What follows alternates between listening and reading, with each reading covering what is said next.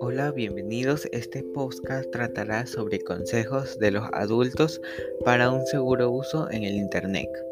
Antes de comenzar, te queremos informar sobre qué es el Internet y sus riesgos que conlleva un mal uso.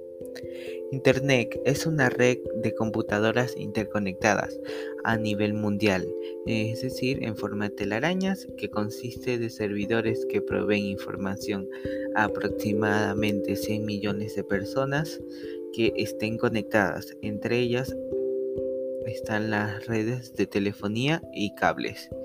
Y los riesgos que el Internet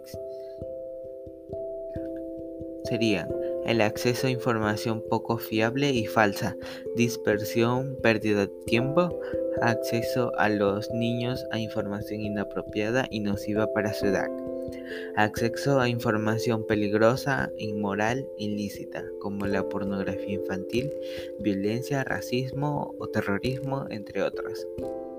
Y para evitar el mal uso te vamos a dar algunos consejos. Y comenzamos con lo primero que sería instala una herramienta antivirus para evitar amenazas y analizar tu dispositivo. Configura contraseñas seguras de 8 o más caracteres, incluyendo letras mayúsculas, minúsculas, números y caracteres especiales. Navega en páginas que te inspiren confianza y faciliten información legal. Es decir, que esa página sea responsable y que tenga una buena calificación del público. Mantén actualizado tu sistema operativo, programas y aplicaciones. No proporciones tus datos si usas dispositivos o redes Wi-Fi públicas. Sospecha de mensajes extraños y evita abrir correos electrónicos de grandes empresas con las que no tienes relación alguna.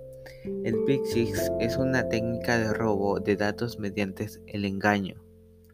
Consulta comentarios y valoraciones del usuario antes de utilizar o instalar aplicaciones en tu dispositivo.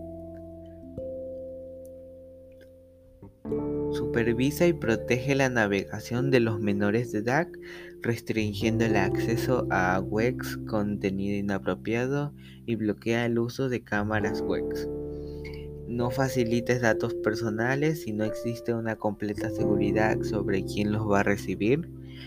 Exija siempre conexiones seguras Asegúrese que al transmitir datos sensibles, la dirección de Internet empiece por HTTPS y vaya acompañada de un candado cerrado o una llave.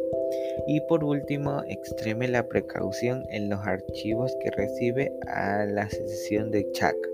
Esto ha sido todo por hoy.